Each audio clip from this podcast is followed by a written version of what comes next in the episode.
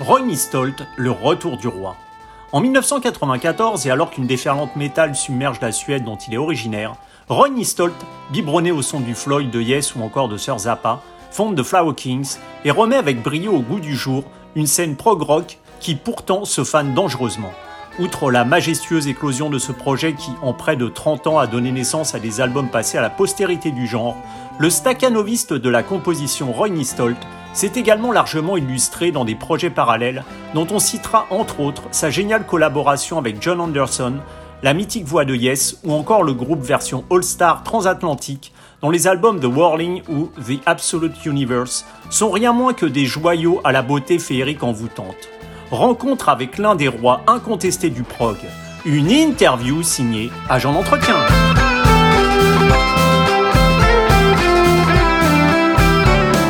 Ronnie Stolt, hello. Hello. So, Ronnie, I've got, as I told you off, I got so many questions to ask you. First of all, you know, in your own uh, musical influences, or the Sgt. Pepper Beatles album, then King Crimson, or the incredible creation of Frank Zappa, was to you a new vision of music where you could start with just a simple melody and develop it into an hyphen between rock, classical music, or even jazz? Yeah, I mean, to be honest, I think for many people, I think for Beatles album, Sgt. Pepper was the album that sort of opened up to what we call progressive rock. For me personally, it was probably earlier, the album they did before Sgt. Pepper, that, that was called Revolver. Revolver, yeah. Yeah, I mean, it had, it, it was a big step for the Beatles, you know. They started using recording techniques like backward recordings, you know, recording ba- drums backwards, uh, uh, slowing down the tape, using some, uh, like, I think the fir- probably the first time they used horns on a song, Got to Get You Into My Life. And um, what other songs on, on, that one? They have, well, the, the tape loop, of course, the famous tape loop on uh, Tomorrow Never Knows, things like that. Mm. And so I think it was a, a very experimental album you know and this is you have to remember this is 1966 i was 10 years old and hugely impressed by the music. Of, of course everything the beatles did but i mean that one was a big one i think as far as um, the starting point of what was to be progressive rock. It was some kind of a change. It was also the case in the zappa music. I mean mixing all these influences from classical to jazz to rock. Oh to- totally totally. You have to remember that that frank zappa at the time he at the time the Beatles re- released Revolver, he already uh, released the album called Freak Out. Yeah, the first one. Yeah, and, and in in Europe, I remember the album was a single album, but in, in, in the United States, I think it was a double album. So mm-hmm. that was probably one of the first double albums too, you know, even before the Beatles, because the Beatles did the White Album in 1968, yeah, I think. it was afterwards. Yeah, so, so, yeah, on, on that continent, uh, Frank Zappa was, I mean, the, the, the music got more interesting in America too, you know, because of the hippie movement starting up and uh, people trying to mix up pop songs, pop music. The mm-hmm. Beach Boys, of course, I mean, yeah. they were they were experimenting quite quite a lot actually you know with with recordings. What can you do in the recording studio? Because they were a regular band. They were like a bass guitar two guitar players drummer singer and a guy played the tambourine and, and singing really nice harmonies. But once they went into a recording studio they they were looking at what can we do what kind of instruments. oh i like a flute here i like that. Can we do a song with just like harmonicas or can we do this section with with uh, some kind of almost like a classical horn section you know or things like that you know? Yeah very experimental. And ronnie when you founded the flower kings in 1993 sweden was already into uh, metal with such bands like uh, meshuggah for example. And on the other end uh, yes was making not uh, their best music at that time. I mean the album were far from uh, fragile or relayer and genesis was lost into a pop so wasn't it quite a, ch- yeah. a real challenge to say hey we're gonna make and start a progressive rock band in the mid 90s well, I mean, frankly, I come to the point where I tried to please the record companies for many years because at the time I, I mean, I mean, my my kids were small. Uh, I needed to make some money. Okay, I go into a studio. I produce other artists, pop music, and I, I have to be honest. I actually enjoy doing that kind of thing. You know, someone come up to me with an acoustic guitar and play a song, and I say, "Oh, that's a good song," and they play another song. I say, "Nah, that, that's maybe not a good song, but but let's look at these three songs and and see how we can develop them. From you, you know, you you play it on the acoustic guitar and sing the melody, and I can tell it's a good melody and the, the lyrics are good. Let's try to develop it, and and that kind of uh, I mean, those years were really important for me because I learned so much, you know, about how to arrange stuff, how to make songs work, you know, with bass and drums and, and uh, sometimes finding other instruments to, to make it more interesting. Could it be an harmonica or, or a violin or, or a, some kind of wind instrument? Yeah, it was important Yes, And this was just before I started the Flower Kings. But I've been doing that and I've been playing with many different bands mm. anything from blues. I played quite a bit of blues. I, I played pop music with bands and I, I did just like cover gigs and stuff like that, you know, to, you know, to make some money. And I also worked in the studio uh, in my hometown, just, you know, recording bands, you know, Mm. who wanted to make a demo, stuff like that. So I, I, learned the technique of recording and I learned the technique of producing others. And, and then once I came back to trying to do my own music, I tried to probably to please the record labels because you go to a, to this um, guy, you know, in whatever uh, one of the big record companies, and, and you present your demo. And I worked out quite um, advanced uh, demos, I would say. So they sounded almost like a record. But they hmm. were probably looking for someone who was 10 years younger than me and, and had a certain look or could dance or that kind of thing. At the, at the moment, you know, yeah. to get on television you need to you, you, need to be dancing. And i said oh, i don't want to dance. I want to play songs you know. Yeah this is not what we're looking for. We we're looking for a group with two girls and two boys because whatever there was a, an english or an american group that were really popular at the time you know. They they were trying to find something similar because that's that's all they can understand. They can understand whoever has success. Okay look at them. They have success. Let's try to do something similar. Mm-hmm. so at the time i i came to a point where i was thinking okay i've been through all this. I've been through learning and producing and arranging stuff and I can play the guitar, I can write songs, but I'm not interested anymore in going to be judged by someone who think they are smarter than me and know the, the business better than me. So anyway, I was said, okay, what kind of music would I really like to do if I if I don't have to sort of follow whatever trend is hip at the moment? You know, uh, what kind of arrangement of drum machines you need to use to to get a hit on the radio. But I have to say, I actually had a couple of hits on the radio with other artists that I produced, so I kind of knew how to do it. But I that's not what I wanted to do. So if you ask yourself, what kind of music do I like to do? And the answer was, I'd like to do any kind of music that I enjoy. You know, uh, it could be three minutes, it could be 30 minutes, it doesn't matter. Uh, it could be a, a, little bit of harder music, it could be something that had influences from blues or classical or jazz or avant-garde anything if mm. i enjoy it that's that's the music i want to do and so that's prob- probably what i tried to do when i did the first uh, album that was called the flower king in uh, that, that started the recording in 1993 that I, I just said fuck you to the, the record labels. I, I'm going to do this album and, and I have to, if I have to pay for, for doing it, then I do it and, release it and then sell, sell maybe a hundred copies. That was a starting point for me. And I, I frankly didn't care about it was a success or not. And that maybe that's the, the secret, you know, to not care about yeah. having a success. To, to follow, to follow his own path. And, and are you in some kind of a perpetual uh, writing process, recording melodies from guitar or keyboard all the time or noting ideas on themes that you develop on a notebook? Well, I do a little bit of, of, of each actually. I had, I think I had at the time, I had probably some kind of a pocket memory thing that were just like these digital pocket memory things that you could put in your pocket. And if you went downtown and then you get a melody in your head, you can just take it out. But now you have your mobile phones. You can see if I'm on a plane or if I somewhere, you know, on a train or traveling or sitting in a restaurant and I get a melody in my head, I can just take my mobile phone and sing it, you know, and then I, I can, you know, develop it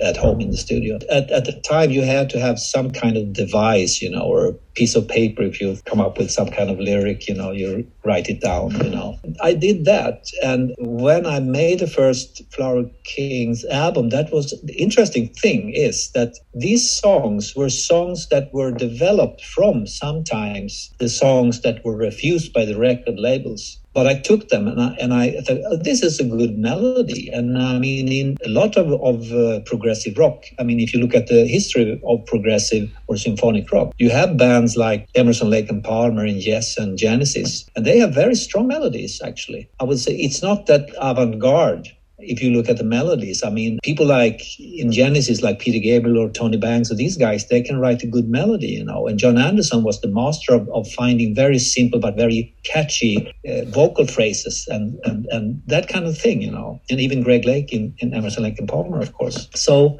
I was thinking, okay, here I have my commercial commercial songs that uh, the record labels did not like. They thought there was something wrong with me or the songs or, or the sound of, of the production or whatever. But the melody is always the melody. So if I take this and then I put it in the context of whatever, some bombastic intro with lots of synthesizers and mellotrons and pianos, orchestral stuff, and then I put in this melody in the middle, you know, simple melody with a guitar or something then you start building more like epic form of, of a progressive rock song. And I was thinking, oh, this must be the way they made albums, you know, mm. whatever. Genesis made whatever, Supper's Ready or, or Yes made, you know, Close to the Edge and stuff like that. Because it has the elements of, I mean, something like Close to the Edge, it has the elements of Mahavishnu Orchestra. Mm. And that was the jazz rock thing at the time, you know, in that first album came out in 1970, I think, you know, Mahavishnu Orchestra. Mm. And to many people, that would be just noise. That's just like they're just playing as fast as they can. But, but if you listen to it, and I, I think the guys, if,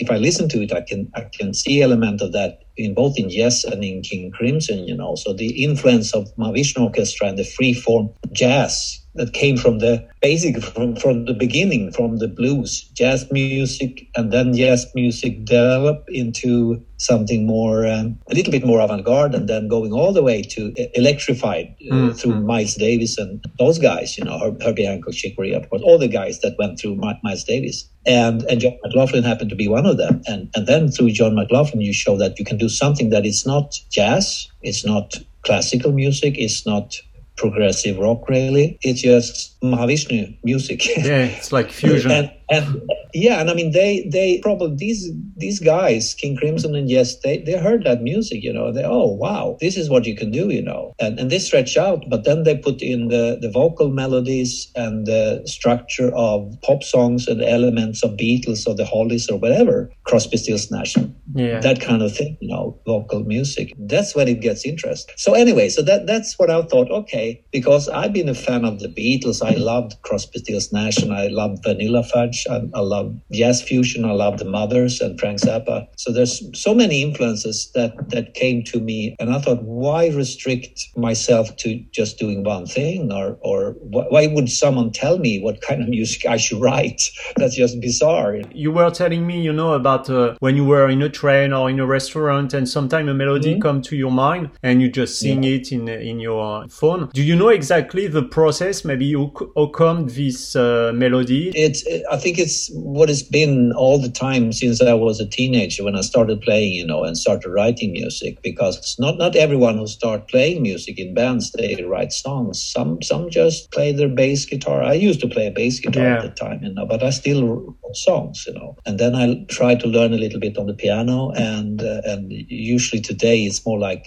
writing most most on the piano, but a little bit on on the guitar too. So I don't know really where the music comes from, but it's it's not like I'm planning to do something. It's more like it, it just happens. And if the music comes, I try to save it in any form, like um, on a, a, memory stick or in a computer, mm. because I, I have my studio at home pretty much. So so I can I can go anytime, you know, in the morning or in the evening, and I can. Uh, I can develop it a bit and, and then I leave it on the side for a while and then I go back and listen. And um, if I like it, then maybe I develop it more and present it to the other guys and see what they think and see how the music can be over time mm. can be developed if it's worth because and I have a lot. I mean to be honest, I have a lot of music just lying around and some stuff has been lying around for a very, very, very long time. And, and sometimes you pick up something that was, I think actually for the last album we did with the Flower Kings, I think I picked up maybe one or two things that was written even before the very first Flower Kings album was released. So that's 25 years ago. But I heard I heard something, you know. This is an old demo just lying around on a hard drive and and I listened to it and I said, "Well, this is still good. Maybe we should do." And that, that turned into can't remember now what song it was, but but it turned into elements of of songs on on the latest Flower Kings album, which is interesting. Mm. And as you were telling me, Ronnie, you collaborate with Jon Anderson from Yes on the album uh, Invention of Knowledge. Did working with uh, change your own approach of uh, musical creation? I suppose I suppose it did. I mean, working with Jon changed me, but also knowing of Jon's music and uh, and listening to Yes as entertainment, but also probably analyzing because I've been listening to Yes since I was probably 15 or 14 or something like that. So it's a very, very long time. And, and they had just released, uh, I think, Close to the Edge or something like that. And, and then Topographic Ocean, mm. which was a big album for. And I listened. And I mean, frankly, I didn't have, I didn't have much money at the time. So I, I bought an album and then I listened to the album, you know. Now, nowadays it seems like music is, you can get music anywhere. So it doesn't hold the same value, I think, like you had this Beatles album. I had the White album. I loved that album, you know, and I had this Vanilla Fudge album and I loved it. And I loved just Topographic Oceans because it was one of the albums I had. I didn't have many, but mm. so I listened to it a lot. And, and by doing things like that, it's like you go over it over it and and you hear all the details. And there's certainly lots of detail you can hear on on an album like topographic oceans. And and it was almost like um almost like a movie. It's not just like a pop album you know it's something else. It's like a story like whatever reading lord of the rings or something like that you know it takes you to another place. So so it was interesting. So so I, I and i know today i think more how how the process of how they develop songs in Yes, because sometimes because he told me the way they worked, you know, mm. uh, the way he worked with Steve Howe, etc. And uh, I understand also, I think better that the importance of of Jon Anderson's writing and uh, guiding Yes to doing certain things uh, that would not have been the same with another mm. singer. You know, mm. they're, they're, they were a fantastic band. I mean, with Bill, Bill Bruford and Chris Squire and, and Steve Howe. These are all amazing players. And, and even later, Alan White was, they were, I mean, they were so tight and they were great inventions. And Rick Wakeman, I mean, come on, it's a, it's a, it's a super group already there, you know. But I think still with this, that super group, they would not have reached the heights without, without Jon, without,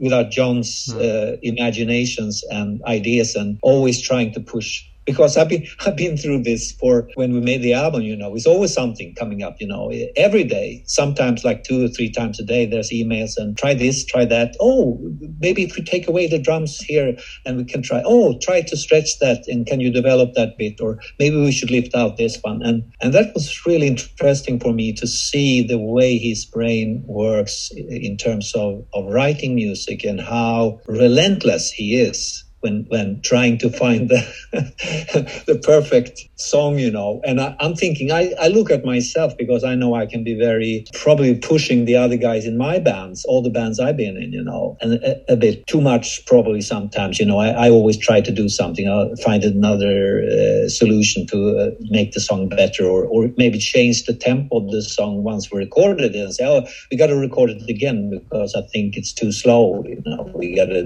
do it faster. So we have have to go over it one more time, you know, and, and people are scratching their heads and think, oh, why? It was was good as it was. Nothing. No, no, no, no. I know it can be better. And and when when I'm working with Jon, I can in some ways see myself the the perfection he's looking for. You know, I can I'm looking for the same perfection, and I can see it in, in him. And I I think I think it's it, it works because I understand what he want mm. want to achieve. So and and uh, hopefully goes this, the same way. You know, he, he knows that I he can push me a little bit further, and, and I won't go mm. crazy or, or be annoyed or something like. I, I say, okay, I'll try it. I'll try it. I, I, maybe you're wrong, but maybe. And then I come back the next day and say, well, I tried it, and actually it works. It works, yeah. right. and and Tales from Topographic Oceans that what you said, it's like a journey. It's iconic. I mean, and the Flower oh. Kings have many double albums yeah, many double mm. albums from the Flower Queens. Do you imagine also your album as a kind of a musical journey when you have to choose the song that will fit the most? It's a little bit of both, actually. Some albums is, is more like uh, the songs are connected in a way, you know, and sometimes you can't even tell how they are connected. I mean, I just, I mean, we're now in the process of re-releasing many of the albums on vinyl, you know. So, mm. so Inside Out and Sony, they're doing this campaign of, of doing this and I said, well, I, would love to do that because some of the albums you can't get anymore and not even the CDs. And no. they say, oh, we're going to make vinyl and we're going to make colored vinyl and stuff like that. And I said, well, then I want to go back and listen to the mixes and see if I can find a way to master them at least and maybe to remix some of the songs, which I did. So that, that brought me to a lot of work. Yeah. lots guess. of, lots of extra work. Fortunately and unfortunately, because it takes a lot of time, but, but I, I'm, I'm really glad I did because I can go back to the original tapes and I can find today, I mean, 25 years later, you can go back and find better ways with better equipment to master them and try to get the, the best possible quality of sounds, you know. But also, it was a, a, a learning experience trying to understand better the music we did, you know because sometimes it was a, when everything started when the ball started rolling it was everything was going so fast. And we were doing albums and we were going on tour you know sometimes doing an album finishing mixing and sending it in. And then five days later we were going on a tour in europe or in south america something. So the mind didn't really stop and, and listen and take in what we actually did you know. Everything was just happening so fast and it was so much. And then in the middle of all this, I also joined Transatlantic, which yeah. put me in position of being in two different bands, you know, touring and recording. And so going back now is actually I, have enjoyed it quite a bit you know going back and, and hearing the songs again and thinking about what they are but as, as i said the, the one I, I did last was actually uh, remixing a bit and remastering uh, paradox hotel mm. and that that you can hear certain songs are sort of connected even if they're shorter songs they're sort of connected uh, with certain lyrical themes that at the time were felt important to me, you know. I think to be honest, when we start looking for songs for an album, I don't think we say let's make a concept album. That really never happened. Mm-hmm. You know, it's it's more like we look at what we have, and then maybe if the lyrics aren't written already fully, then we can sort of we can push it in a certain direction. Let's say we have this little story, we, we want to, whatever, write this mm. little album about world peace or or about the cosmos universe whatever but that's something that that isn't i mean to be honest it isn't there in the in the very beginning it's it's more like we're looking at the music and the songs and and then i don't i don't think i have the discipline of, of really sitting down and and uh, trying really to say okay let's make this concept album about this great painter or about some historical yeah, figure or yeah. something that i i i can't really zoom in on things like that. This probably too much happening in my head mm. flying back and forth so i just wanted to know about the transatlantic project i suppose that you yeah. all come with different musical materials when you compose for uh, transatlantic but when you get together in the studio uh, i know that you were saying that this project was like having a four chef in a kitchen and how is it mm-hmm. to deal with four amazing chefs with uh, a fair amount of egos when you are all together and mixing your all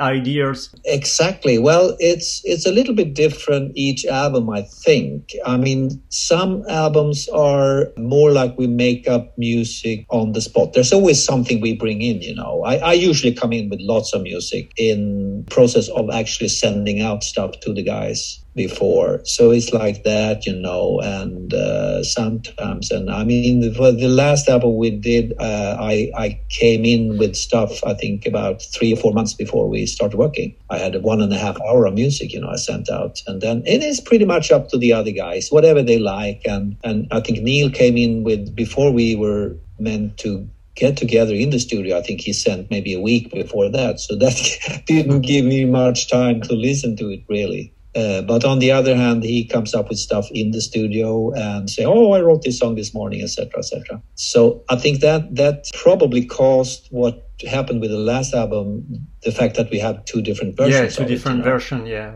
an extended yeah, one. Be, yeah, because I, I, had a pretty good picture of what I thought we were going to record, and I don't know how much the other other guys listened to all the material, but I think we were we probably could have been more prepared. I think, but it's it's it's a good album, and I, I the the shorter version is something that Neil wanted to propose because he didn't even come in late with material. He also after we recorded material, and and uh, already everyone went home and some other touring went on and and we were going to prepare for mixing doing overdubs at home and vocals and stuff like that. He started writing new songs again. So they yeah. they had to track drums in america etc for new songs and uh, new parts that he felt oh I, we should did I, i'm not sure about this bit you know I, I wrote this instead. And so so it caused a bit of confusion and i was just sitting there and saying oh, okay uh, but we wrote this half half a year ago. We wrote this, and we were in agreement that yeah, it was changing the way the album should be. Yeah. You know, we were all in agreement. So it's like the the telling is that forevermore. That's Roine's version of it, and and uh, the other one, the, the the red or the, the purple one, that's Neil's version Neil's, it. Yeah, yeah. But the reality is that the forevermore is the band's version of it. That's how we left mm. it. That's exactly what we left the studio recording. This one. And I, I did stick to that one, and I did my guitar overdubs and I did my vocal overdubs. I did write the lyrics wherever the lyrics go, and and did everything. And then a couple of months later, we said, "Oh, I want to make another album, or I want to make something different," you know. So that can be a little bit frustrating. But Mike was uh, clever, you know, in saying, "Okay, maybe we can do both.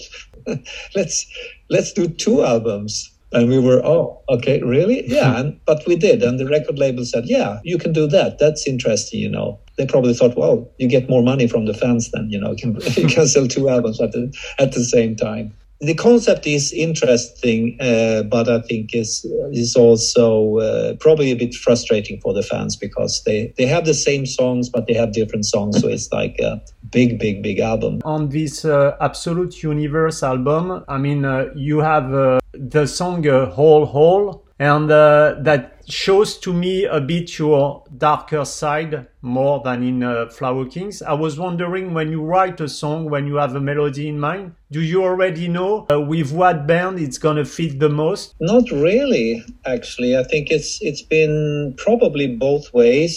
Some some songs I have probably been doing demos for, let's say, for Flower Kings, and then it just happens that comes up a, a transatlantic recording and uh, whatever I have, then I just present it, you know, and then see how the ships fall, so to speak. Uh, because sometimes it's like, let's say I present an hour of music or one and a half hour of music to Transatlantic, and they pick certain songs. Okay, we use these songs, and then there's lots of leftovers and not necessarily because they're not good songs, because for whatever reason it didn't really, you know, make an impression on the transatlantic guys at the time. And then I presented to the Flower Kings, and uh, and and we record some of it. It's just I think coincidences. Whatever happens, happens. Sometimes the way you present the demo, sometimes you spend more time making a, a, a very good proper demo. Some of my demos sounds almost like a record, and some demos are very sketchy. I mean, it's just like I'm just getting the idea down, you know. So it's not like I play it very well, you know. There's drum programming, and, and I didn't, didn't spend much time on, on programming the drums or the bass and stuff like that. So maybe it sounds uh, sort of not so mature. It's it's not like it's a finished demo really, but I just trust that sometimes the musicians hear the potential of the song. So it, it's uh, really um,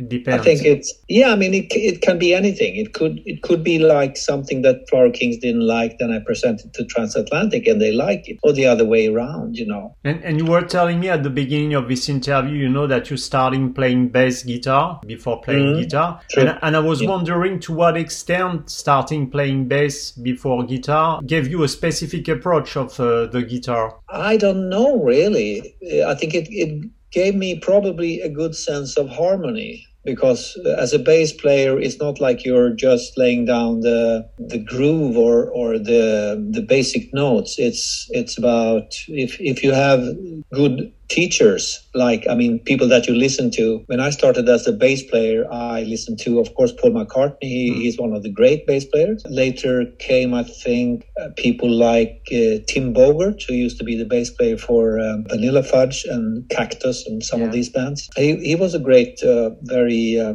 melodic bass player now.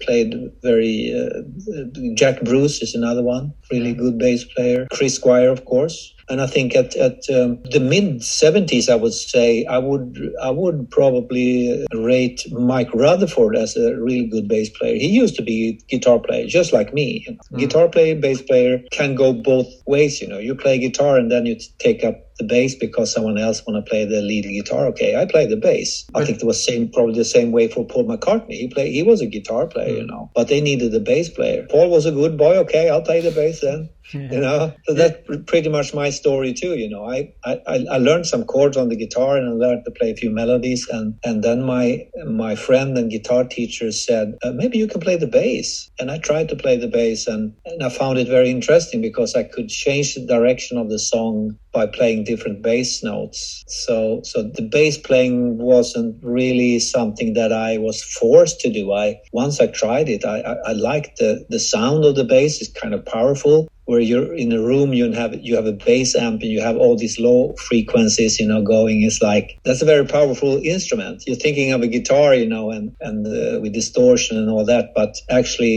if you're in front of a, a, a bass cabinet you know it's really it's moving air. You can yeah, feel it huge. On, yeah. on stage. Yeah, yeah, it's huge. And i and i know that as far as your guitar solo are concerned i mean they are very spontaneous you seem to do maybe sometimes they even come from your demos what is your own uh, definition of the perfect solo? Must it be sometimes only uh, based on emotion, something you've got inside? Well, it's. I think it changes over time because there was a time, maybe not in in the beginning, but sometimes during the early '80s, I listened to quite a bit of American, well-crafted pop music. You know, like whatever the Eagles, uh, uh, love Jackson Browne, for instance. These kind of bands, you know, and usually the um, it's not a lot of soloing. It's it's a it's a well crafted melody and good lyrics, and then maybe there's a short guitar solo. And I probably try to make that kind of style, even though I came from a different era when people like Jimi Hendrix were the thing, you know, or the Allman Brothers, you know, they went on guitar solos for five minutes. I like that too, but but uh, in in the beginning of the '80s, I probably wanted to try something else, you know. So I tried to, remembering I could spend almost an afternoon doing a guitar solo in the recording studio,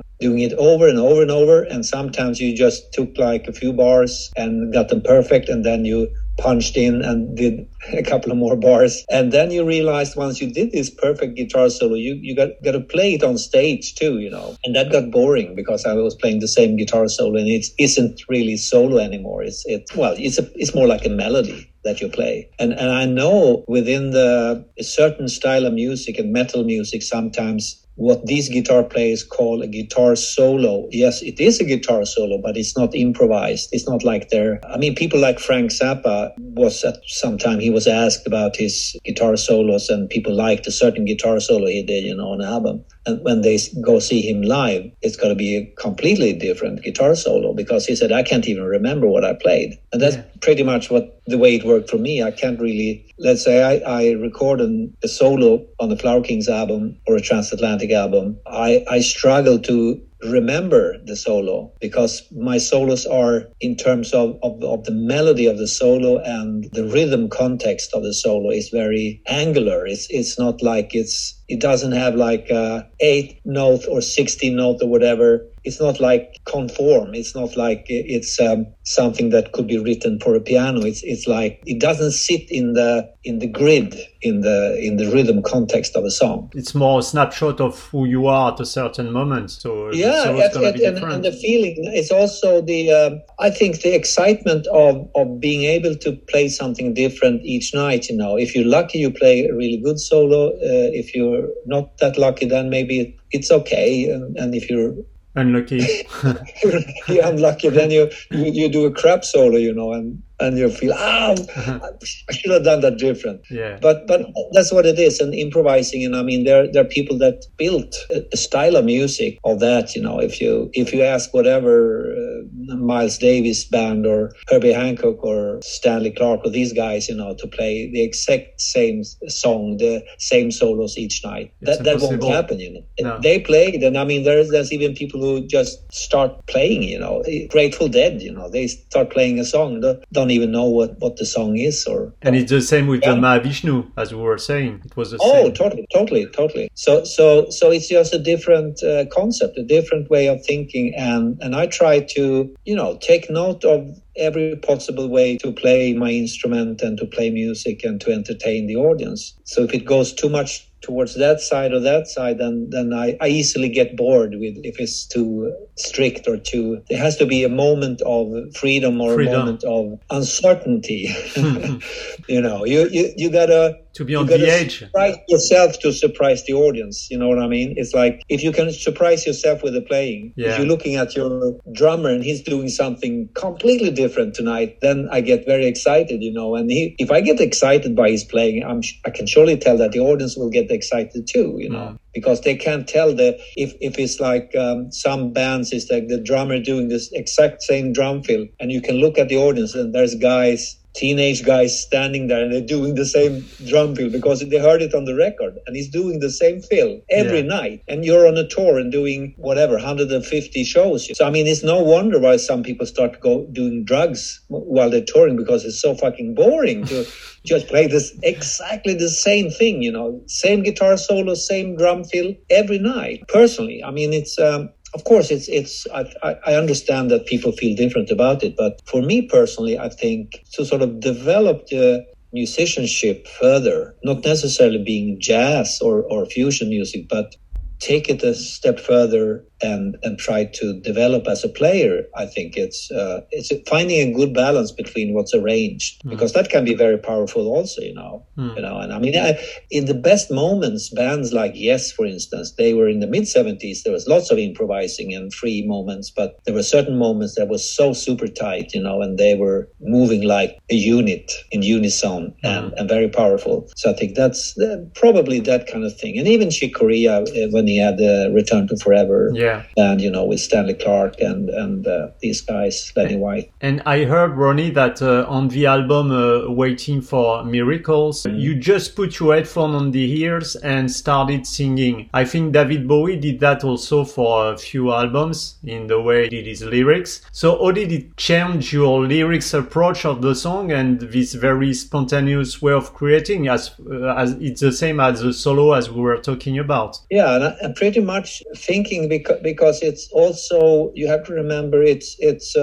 development of how to make music over a very long period of time. You know, since I was a teenager, you know, so almost 50 years of making music and writing songs, and then you after a while you get bored because you're doing the same thing and you're trying the same ways of, of, of writing and trying the same kind of inspiration or or uh, methods of, of, of writing and then I think to try something new that's um, well it's exciting because it's uh, it's a challenge it's something you I mean you you not necessarily it, until you tried it you can tell if it works so so I mean basically instead of instead of writing songs and then sitting down with pen and- paper and and trying to be clever and oh I should write about this you know I should write about uh, whatever some Japanese emperor I should write about you know the old kings of France or Hmm. I should write about the poverty in Africa. If you do that then you have sort of you you close the doors but if I just listen to the music and and uh, as you know, instrumental music sometimes takes you somewhere. You know, you listen to whatever a Pat Metheny song, and suddenly you feel like you're on a train or on a plane or on, on a boat on the sea or something like that. So music takes you somewhere, and and I'd like to have the freedom of in the moment just sing something. You know, and of course it's not like I'm singing into the tape and that's what you hear on the album.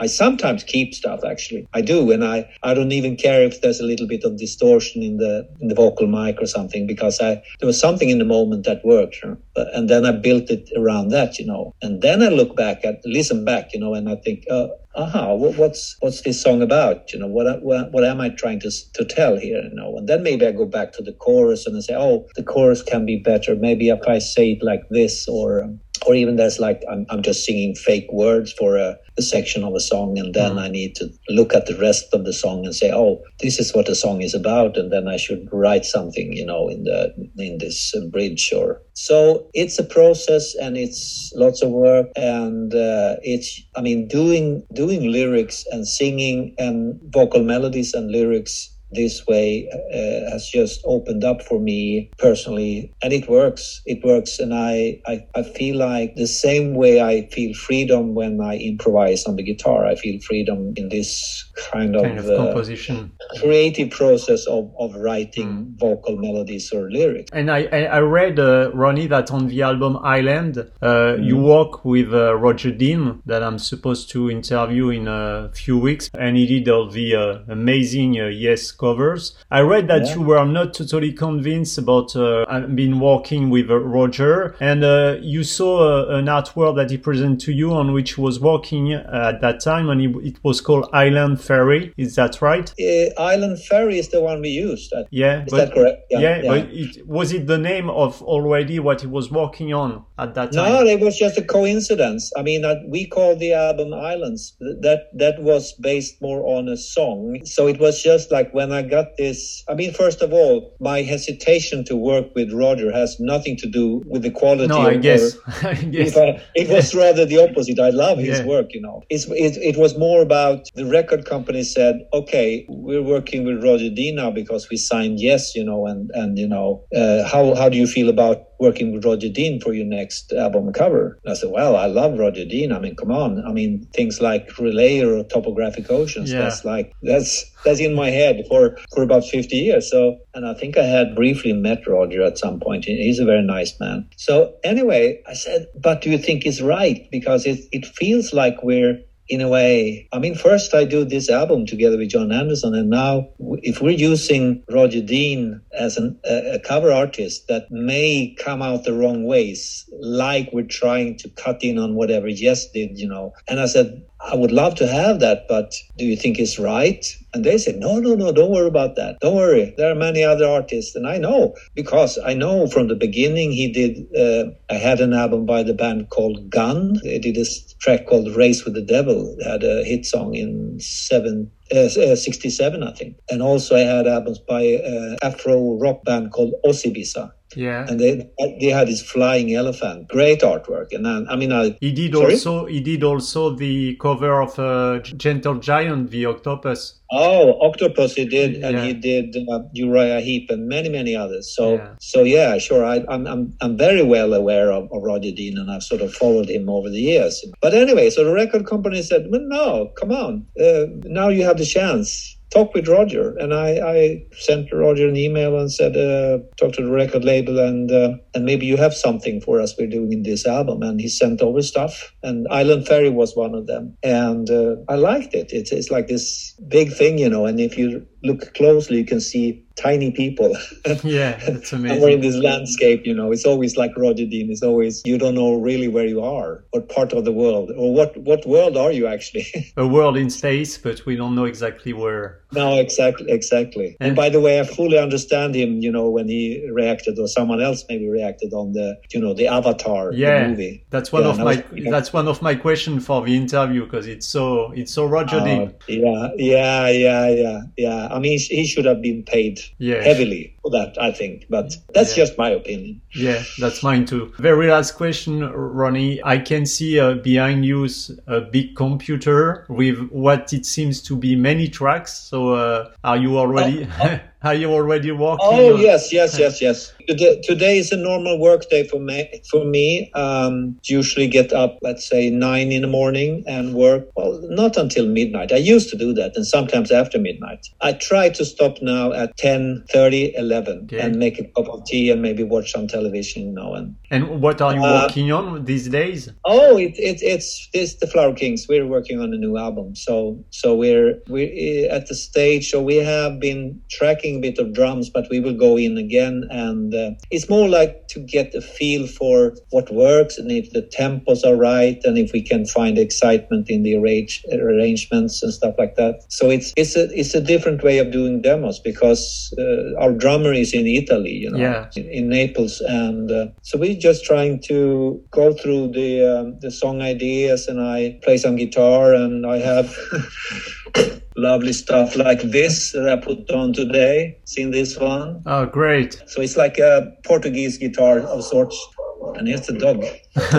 um, so, so I, you know, I just try stuff and I sing stuff, do lots of keyboard layers and orchestrations, and then do it, and then take it away, and then scale it down, and then I change the tempo, and and he put some drums on and, and get a feel for what it will sound like. And we talk about shall it be less, shall it be more, shall it be uh, more melodic, shall it be more progressive? Can we cut uh, some some bars to make it more uh, odd time? You know, whatever is four four, make it seven eight or nine eight or thirteen eight or something like that. So it's it's a it's a very long process, and it's it's um, sometimes it's um, I would say a bit overwhelming because it's like you you need you feel that you need to produce something that is super exciting for the fans, you know. But in the end, it's you gotta feel excited about the music yourself. That's a that's the starting point, you know. Because if you can't get excited about the music, then you have no idea if the fans are gonna, gonna get excited about the music. Yeah, that's what we were saying at the beginning of the interview. I mean, you do whatever yeah. you want. When when you're the best is what you when you do whatever you want to in music or oh, in life in general. Totally. And then you also got to have like the big perspective of what the Flower Kings are and look at all the album and what we have done and what we haven't done. And, and then you got to make sure that you don't go too far just because you want to make something just groundbreakingly new because then you lose your audience you know and then maybe you don't even like the album yourself after th- three years or something like that because you got to zoom in on, on what you think is as much you as possible you know. But on the other hand you got to keep a door open to not stay too much you know in, in the same field. It, it, it's actually very difficult. And and for every artist it doesn't matter if you play pop music music or trance or, or techno or. Do you already Sorry? know if it's gonna be a double album and when it's gonna be released? I it, it's gonna be a, single album this time, yeah. But it, it looks like it's gonna be uh, one or two long songs. That's that's for sure. Uh, so more like epic style progressive rock with different themes and uh, and it's supposed to be released September next year. It's it's, so. it's it's a long time, but it's it's most of the time we got to deliver the album mixed by let's say March. Then rest of the time is actually uh, the uh, printing time for vinyls and everything. It's like vinyl is the thing now. It's it's happening, you know, and all this colored vinyl and, and stuff. And, and as you as you can see, things like this. Here we, so you know, beautiful. The older ones. Yeah. This one for, for, the first time, you know, and this one and and many many more. Back in the world of adventures Yeah. in in yellow vinyl, I think it is. But it's it's great, you know. So I've been going through uh, old photos and stuff like that and trying to, but sadly, I would say at the time when the band started, there was a very small budget and there was probably, you know, we, we just wanted to go out and play. We didn't think much about taking band photos or being photographed on stage, you know. Mm. There wasn't even digital cameras at the time, you know. No. Now nowadays you have digital cameras and you have different ways of making sure there's light so you can take a picture of the band. I mean, mm. fans sent me lots of paper copies of photos and they're just black and there's like a red spot. You're on stage somewhere in France or in, in South America and it's like you can't even see if it's us, you know. It's just like, I mean, they love it. They were there and they experienced the show and they take photos and they're kind to send us the photos, but there's nothing that can be used in the end. Okay. It, it, it would be lovely, but as time goes by now with these albums and the, the last one I, I did uh, remasters and remixes was Paradox Hotel. And, and at that time we had already digital cameras and we had much more photos of the band and uh, there's more documentation of, of the band, mm. and, and also the, the album was recorded in a proper studio, and uh, and there's proper documentation of, of everything, you know. So mm. so the further you get into the career of, of the band, you know, the history of the band, then you have more documentation and films. And I mean, I have so much in my storage. I I, mean, from, I from the early 2000s and up till now, with films and uh, live recordings, and from Japan, from America, from Canada, from Europe, from just about any place. So I, I couldn't even release everything, you know, in a lifetime. Okay. But uh, you got to find s- certain things, and you got to keep it on a on a sane level because some fans will buy everything, but I think there's no point in releasing everything. You know, there's I think there's up to now. I think there's proper documentation. Maybe, maybe, maybe we soon do another live album. Ronnie, thanks a lot for this interview and uh, hope to see you soon. Yeah. Bye bye.